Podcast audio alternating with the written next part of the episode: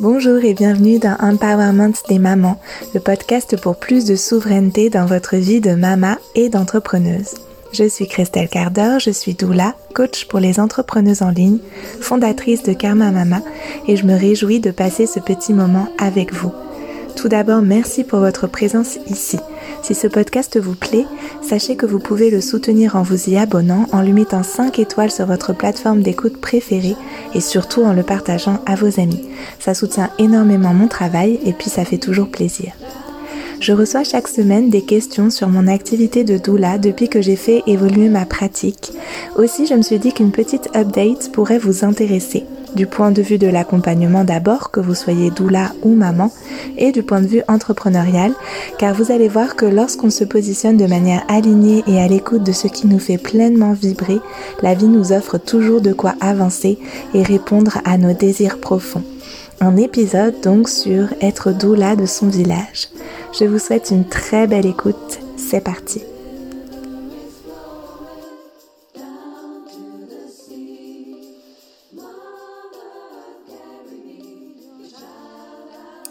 Hello, hello, je me réjouis très fort de vous faire cet épisode de podcast qui va parler à la fois de un peu une update de ma pratique de doula actuelle et en même temps vous parler de ce qui se passe à mon sens dans nos entreprises et dans nos vies plus largement quand on se positionne d'une manière nouvelle et, euh, et un petit peu euh, qui peut paraître un peu à contre-courant ou surprenante en fait peut-être qui peut paraître surprenante. Je vais euh, en fait ça va ça va rejoindre ces deux euh, ces, deux euh, les deux directions que je veux prendre pour cet épisode pour ce que je veux vous partager là vont être articulées autour de cette appellation et cette démarche dans laquelle je suis d'être doula de mon village. Et du coup, je veux vous montrer à travers euh, le partage que je vais vous faire à quel point les choses se sont alignées d'une nouvelle manière quand j'ai commencé à entrer dans cette démarche-là et le sens et la profondeur que ma pratique prennent depuis, du coup. Donc ça va à la fois nous permettre de parler d'entrepreneuriat, de positionnement et à la fois parler de, de maternité, de nos pratiques de doula, etc. Donc pour vous faire un petit récap rapide, quand j'ai commencé à travailler comme doula, c'était en 2018, après ma formation et après mon postpartum avec Milo. Et comme j'étais euh, toute jeune maman avec mon bébé à la maison et que euh, je lançais mon activité, j'ai commencé à faire des accompagnements en ligne et à créer des ressources en ligne pour les mamans. C'est comme ça que sont nés les premiers euh, cycles de méditation Karma Mama, les cycles de méditation prénatale qui sont toujours accessibles aujourd'hui avec des actualisations depuis pour les mamans prénatales avec les ressources qui moi m'avaient été les plus précieuses pour euh, mes accouchements à domicile. Et euh, à côté de ça, du coup, de ces ressources en ligne pour les familles que j'accompagnais pas spécialement mais qui pouvaient avoir envie de goûter un peu à mon approche, je proposais des accompagnements en ligne ou en présentiel et euh, j'allais déjà aux naissances, etc., etc. Et au fil de ma pratique, je me suis rendu compte assez rapidement, finalement, quand je quand je prends un peu de recul assez rapidement que j'étais assez frustrée par les accompagnements en ligne parce que moi j'ai une approche assez holistique comme j'appelle où je travaille beaucoup avec le corps, avec la méditation, le massage, le yoga et notamment en postpartum, pendant la grossesse, ça allait encore parce que d'abord, j'avais pas forcément toutes ces toutes ces cordes à mon arc, on va dire, j'avais pas encore fait toutes mes formations. Mais surtout pendant la le postpartum, c'était pour moi extrêmement frustrant de ne pas pouvoir être auprès des mamans physiquement. J'ai vraiment cette, ce, ce sentiment depuis le début de ma pratique que ce dont les femmes ont besoin, parce que moi c'est ce dont j'aurais eu besoin, euh, ce dont les femmes ont besoin quand on a un bébé, c'est d'avoir une euh, doula à sa porte. Euh, J'avais vraiment cette formule en tête euh, depuis très longtemps d'avoir une doula à sa porte, que, que quelqu'un qui puisse venir comme ça, comme en un claquement de doigts, juste passer nous apporter un petit repas ou passer prendre un café avec nous. Mais ça collait pas vraiment avec ma, avec la vision que que, que j'avais de doula, puisque hum, puisque dans cette euh, dans cette dynamique d'avoir un métier qui soit reconnu et euh, de fixer des tarifs et d'avoir une espèce d'institutionnalisation de cette profession, ben du coup c'était comme un peu antinomique avec euh, ce que je décris là de pouvoir passer un peu au pied levé, etc. Cela dit, il y avait quand même cette vision déjà, en fait en partant du besoin des mères vraiment, qui sous-tendait ma frustration de pas pouvoir aller plus loin dans les accompagnements en ligne. Et progressivement, j'ai ressenti que moi j'étais frustrée, mais que je privais aussi d'une certaine manière les femmes que j'accompagnais en ligne d'avoir une doula à leur porte puisque elles me choisissaient moi et que du coup bah elles euh, ça, ça desservait une doula plus locale qui aurait pu leur apporter peut-être un accompagnement plus ben, plus local et plus physique du coup euh, en étant euh, sur place tout simplement.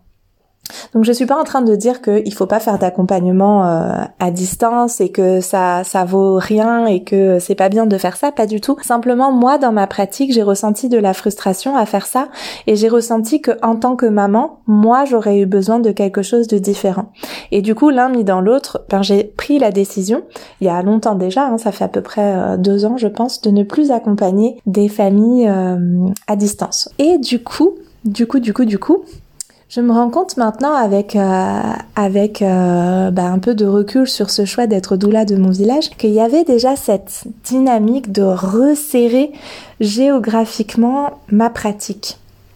Et puis comme sur mon secteur, on est quand même à un certain nombre, même s'il y a eu des personnes qui ont arrêté ou qui ont déménagé ou etc. Ça, ça allait bien avec le fait finalement de pas aller trop loin dans mes accompagnements. Je sais que j'ai des consoeurs qui font beaucoup de kilomètres, notamment parce qu'il y a peu de doulas sur leur secteur. Moi, c'est pas mon cas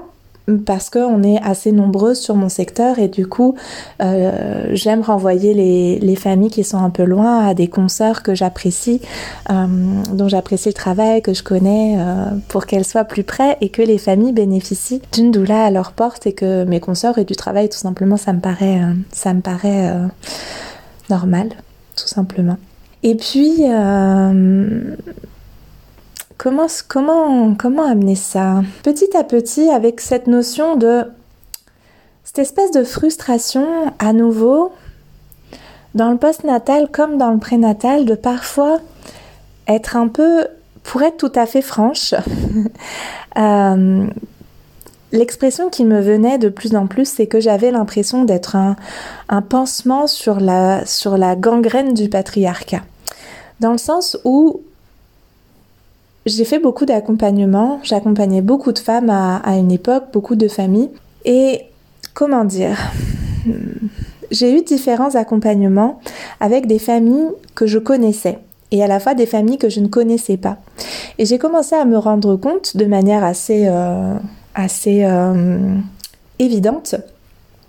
qu'on ne fait pas les mêmes choses avec une famille qu'on connaît qu'avec une famille qu'on ne connaît pas.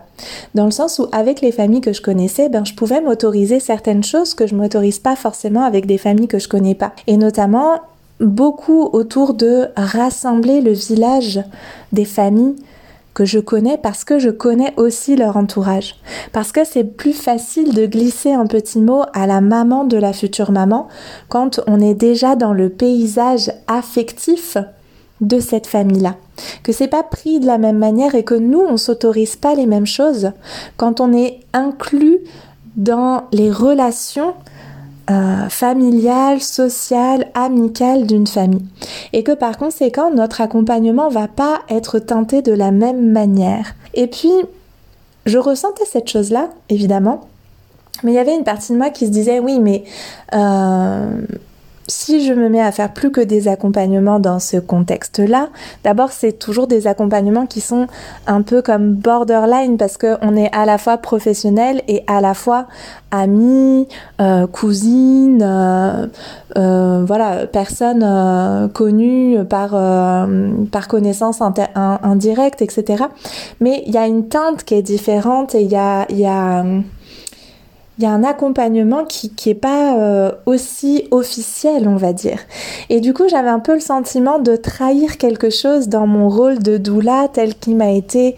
euh, transmis ou en tout cas tel que je l'ai euh, incarné pendant un temps de dire ben c'est un métier c'est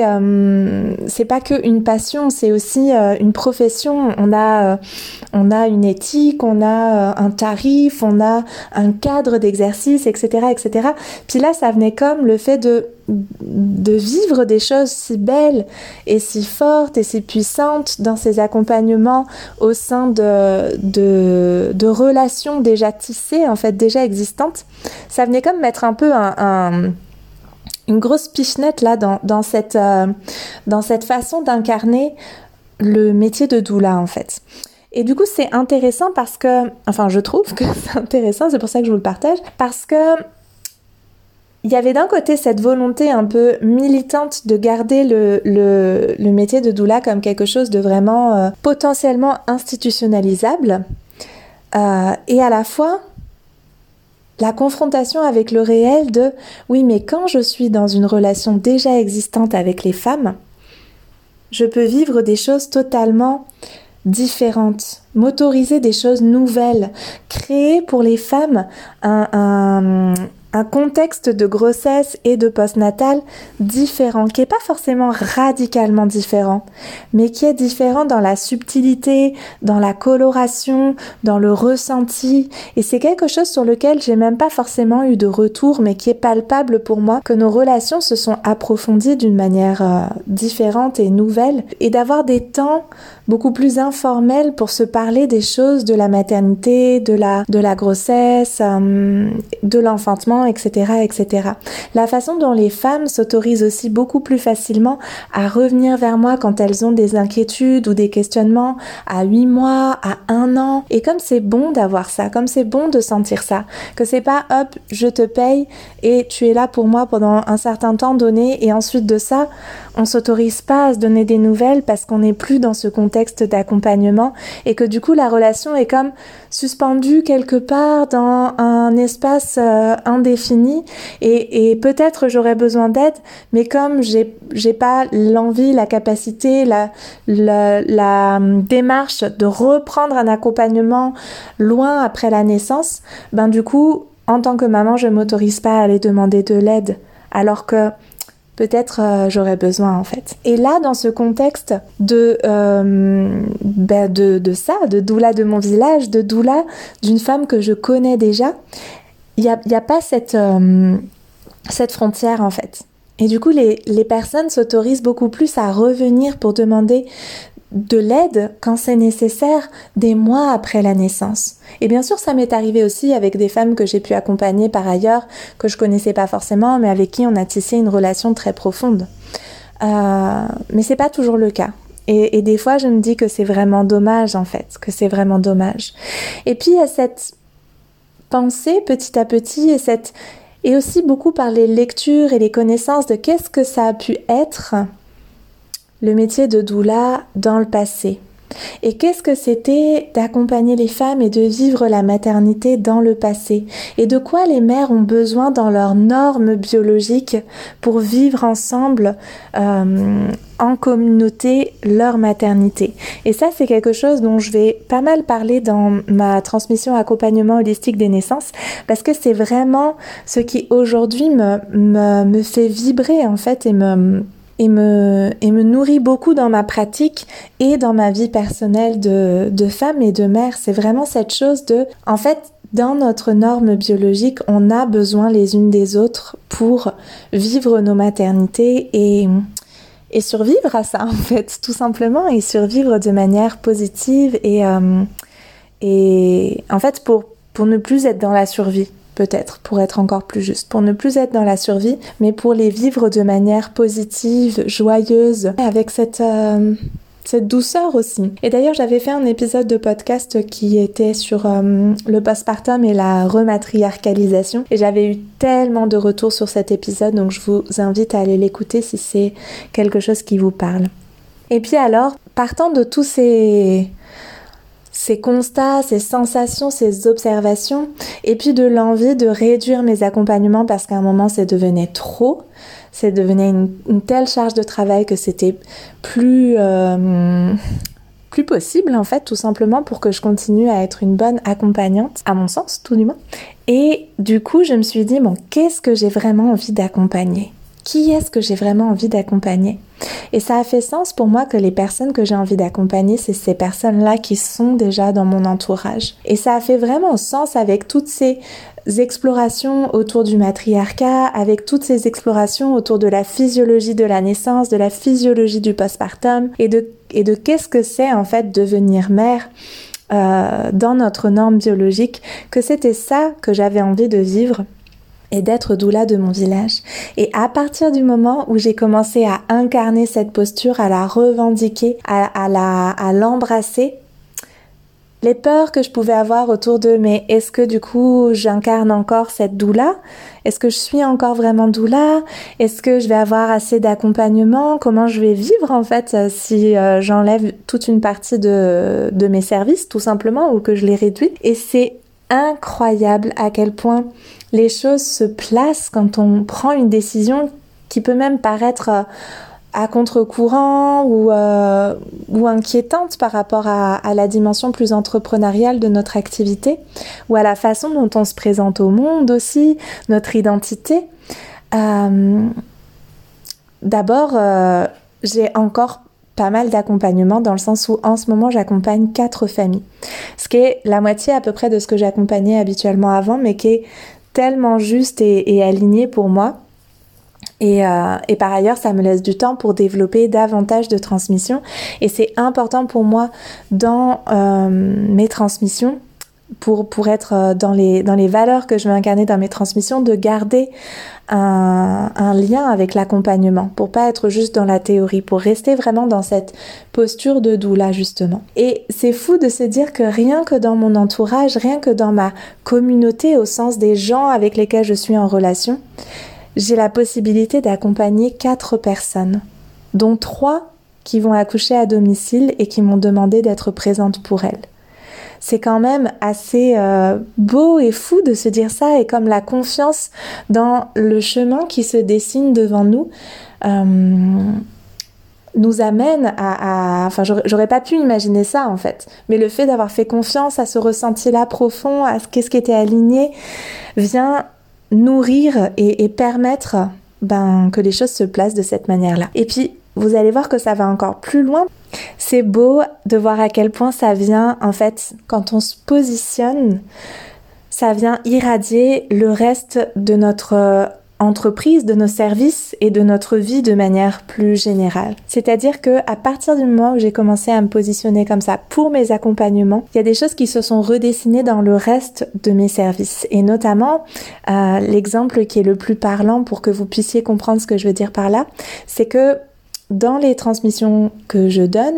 euh, je donne différentes transmissions. Donc il y a euh, accompagnement holistique des naissances, il y avait le workshop prendre soin des mères et il y a une transmission des soins rituels postpartum qu'on appelle maintenant avec ma binôme Relevaille Rebozo. Je suis très fière d'avoir réintroduit ce nom de Relevaille personnellement. Donc Relevaille Rebozo. Mais on avait fait une pause parce que Constance elle est en congé maternité elle n'était pas sûre de reprendre, etc. Et puis il se trouve qu'il y a une femme qui euh, est la première femme à qui j'ai donné ce soin en binôme avec Constance. À l'époque, j'avais pas été, euh, j'avais j'avais fait le choix de pas être rémunérée pour ce soin-là parce que c'était mon premier, que cette maman-là, je l'avais accompagnée dans son enfantement euh, pendant le Covid. C'était un, un, super bel accouchement et et à ce moment-là, elle n'avait pas forcément la capacité financière de payer deux euh, deux personnes pour lui faire ce soin. Et du coup, on avait décidé avec Constance que, elle, elle soit rémunérée et que moi, je le fasse gratuitement pour cette femme-là. Ce qui était un honneur pour moi de pouvoir euh, donner ce soin pour la première fois à une femme que j'avais accompagnée dans la naissance, dans l'enfantement de son bébé. Et du coup, cette même femme, Marie, si tu m'écoutes, je suis trop heureuse de ça. euh, cette même femme m'a fait la belle demande de, à son tour, pouvoir euh, offrir ce soin-là. Elle a une euh, amie avec laquelle elle, euh, elle va travailler et du coup, elle souhaitait savoir si on formait encore avec Constance. Et à ce moment-là, on avait suspendu du coup les transmissions, mais nourrie de toutes ces tous ces échanges et de nourrie du fait d'incarner cette doula de mon village, j'ai réfléchi et je me suis dit que ça pouvait être très beau de simplement les former elles. De pas faire une session de formation où on attend de voir si ça se remplit et de faire une grosse communication autour de tout ça, etc., etc. Mais simplement de former cette femme qui vient à nous, avec qui j'ai ces liens si forts, avec qui Constance a aussi nourri des liens, du coup, et de pouvoir lui dire oui à elle et de pouvoir les former et d'intégrer tellement de, choses plus en profondeur en termes de temporalité, puisque du coup on a décidé de faire ça sur plusieurs jours, avec des, semaines d'écart entre chaque journée pour qu'elles aient le temps d'intégrer, qu'elles puissent nous poser toutes leurs questions à chaque fois qu'elles vont pratiquer, etc. Et ça vient vraiment comme redessiner la transmission, ça vient comme redessiner qu'est-ce que c'est ce soin, ça vient comme redessiner comment on se transmet les choses de femme à femme Comment on se transmet nos matrimoines, comment on se transmet les gestes pour prendre soin de nous? Et le sens de ces, de ces gestes en fait. Le sens de ces gestes, le sens de, de comprendre dans nos corps qu'est-ce que c'est d'être serré par des femmes qu'on connaît, qu'on aime, avec qui on a des vraies relations, d'être porté dans un châle par des femmes avec qui on a des vraies relations, d'être massé, touché par des femmes avec qui on a des vraies relations. Et je sais pas si vous le sentez quand je le dis, mais pour moi, ça me met presque les larmes aux yeux parce que c'est comme. On est tellement privé de ça. On est tellement privé de ça dans, dans nos relations, d'avoir ce sens de, du care et de et d'être euh, et d'être dans cette dynamique de prendre soin les unes des autres, s'offrir les unes des autres, les unes aux autres des, des, des pratiques de bien-être qui ne sont pas marchandisées. Et puis quand je dis ça, c'est vraiment là aussi ça a été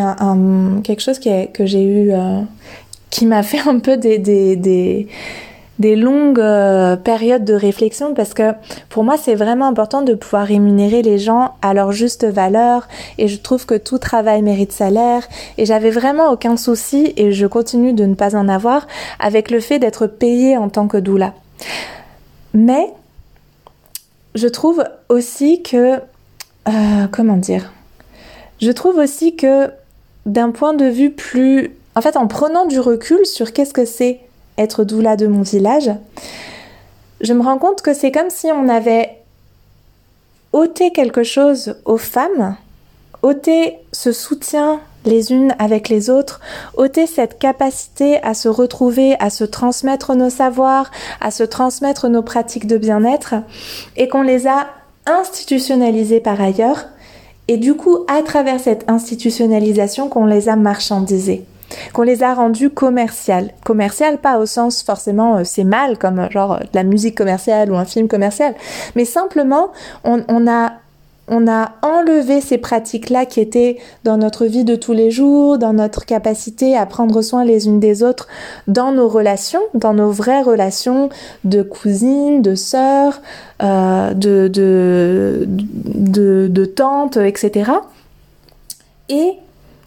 on les a institutionnalisés et on les a marchandisés. Et c'est vraiment ce qui s'est passé d'ailleurs autour de la naissance, autour des soins, autour de, de, de, tout ce lien à prendre soin de l'autre. Et moi, c'est quelque chose qui me, en tout cas, dans lequel j'ai pas envie de m'inscrire, en fait. J'ai pas envie d'incarner cette posture-là. Donc, c'était comme, à un moment, comment je, comment je fais cette bascule de oui, je veux être payé, je veux être correctement payé pour ce que j'apporte parce que je sais la valeur que ça a et que je trouve absolument normal d'être payé pour mon travail et pour la valeur de ce que je, j'offre comme espace, comme temps, comme connaissance, comme transformation, comme capacité de reconnexion, comme expérience, etc. Et en même temps, je suis pas d'accord avec cette vision capitaliste du bien-être, de la communauté, de nos relations, de ce tissage les uns avec les autres et les unes avec les autres. Et du coup, de revenir dans ma pratique de doula à cette euh, posture de doula de mon village et de le vivre maintenant dans certaines de mes transmissions, ça me nourrit tellement et ça m'apaise tellement avec ça et ça me procure tellement de joie. Et c'est aussi possible parce que dans d'autres aspects de mes services, j'ai des tarifs qui sont relativement élevés et qui me permettent d'offrir et de vivre ces expériences-là au sein de ma communauté, au sens des personnes qui tissent mes relations, mon entourage affectif, social, etc. Et c'est vraiment comme, c'est beau parce que je vais pas, euh, je vais pas entrer dans le détail de qu'est-ce que c'est le matriarcat euh, dans la dans la dimension économique du matriarcat, mais en gros, c'est vraiment ça qui se passe pour schématiser vraiment ce que j'en ai compris tout du moins. Dans un système matriarcal, on va aller chercher à l'extérieur de la communauté les ressources matérielles qu'on va échanger, qu'on va euh, marchander, qu'on va euh, comment dire, commercialisé et on ramène dans la communauté cette abondance et ces richesses pour que ça profite à l'ensemble de la communauté. Et c'est ce qui me permet, j'ai parfois la question de mais du coup les personnes que tu accompagnes, est-ce que tu les fais payer, si c'est des amis, si c'est des copines? Donc moi je dis toujours que euh, maintenant du coup quand je quand je parle des mamans que j'accompagne, c'est toujours bah c'est une maman copine, c'est une maman amie parce que c'est les deux en fait. Et c'est drôle parce que c'est vraiment le sens du mot co-mère à la base. C'est les mères avec qui on est mère. Donc c'est les mères que j'accompagne et avec lesquelles je suis moi-même maman en fait, qui sont dans ma vie de maman. Donc avec euh, donc mes mamans copines, mais bah maman copine c'est pas mes mères à moi, mais les mamans que j'accompagne qui sont des copines des amis, je leur propose un, en fait je fais la moitié du prix que je faisais avec prix libre. Donc si elles veulent donner plus, elles peuvent donner plus, et si euh, bon elles veulent pas ou c'est pas possible, et eh ben elles donnent pas plus, en sachant que de toute façon il y a, y a des rendez-vous qui sont posés, mais il y a aussi des temps où, en fait c'est pas officiellement un rendez-vous et je suis quand même leur doula, je suis quand même là pour elles, je suis quand même dans cette posture et avec mes connaissances et avec mon expérience et avec qui je suis et qui me quittera pas en fait, qui me quittera jamais, je serai toujours probablement doula dans, dans ce sens-là de, de, de transmettre et de, et de partager mon expérience des naissances. Voilà, je crois qu'on a fait le tour de ce que je voulais vous partager, vous communiquer. C'est très beau pour moi parce que à la suite de cette transmission, euh, autour du, des relevailles Rebozo qu'on va du coup pas forcément ouvrir. En tout cas, c'est pas notre projet d'en ouvrir, d'ouvrir une session de transmission ou quoi. Je vous le partageais vraiment simplement parce que c'était beau cette expérience et que c'est comme ça qu'on a envie de travailler sur cette transmission-là auprès de femmes qu'on connaît, de binômes déjà constitués qui, qui ont une relation entre elles aussi.